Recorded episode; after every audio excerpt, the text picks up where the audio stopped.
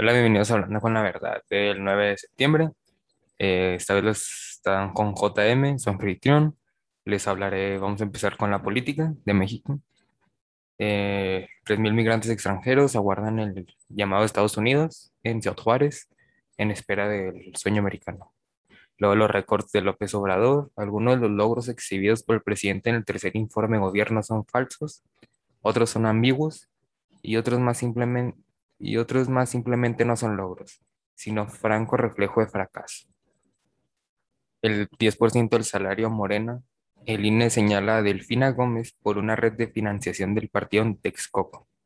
La autoridad electoral estudia sancionar a la formación por un sistema de entrega de dinero de trabajadores avalado por la Secretaría de Educación cuando era presidenta municipal. La inflación se dispara en América Latina por la política, el clima y las ayudas al consumo. Los alimentos, bebidas, transportes y hasta la electricidad cuestan cada vez más en países de la región, impulsados por una mezcla de factores globales y endógenos a los países.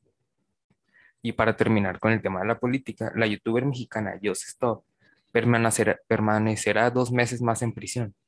Una jueza ordenó ampliar el plazo para el cierre de la investigación por el delito de pornografía infantil contra Jocelyn Hoffman. Y esas fueron las noticias de la política. Ahora iremos al COVID. México supera los mil muertos diarios en su tercera ola de COVID. El país alcanza su cifra más alta de fallecidos de los últimos meses mientras el gobierno trata de, de recuperar la normalidad. México recibe 100 millones de dosis, pero solo un 58% de los mayores de 18 años están vacunados. Las instituciones de referencia sitúan al país por debajo de otros de su entorno en inmunización contra el coronavirus, si se tienen en cuenta la población vacunable total. Y pues después de esas cosas viene el regreso a clases en México, que ahora hablaremos de eso. Más de 25 millones de estudiantes mexicanos regresan a clases presenciales en plena pandemia.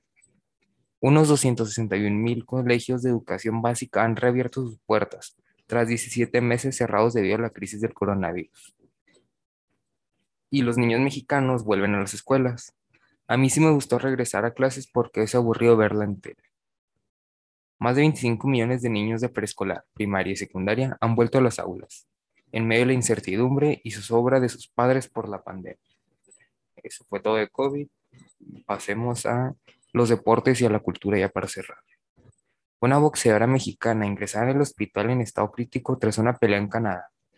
Janet Zacarías, 18 años de edad, sufrió convulsiones luego que el referee detuviera el combate. Lamentablemente, Checo Pérez se va contra el muro antes de que inicie el Gran Premio de Bélgica. Y comienza el iFestival Querétaro por primera vez con un formato híbrido.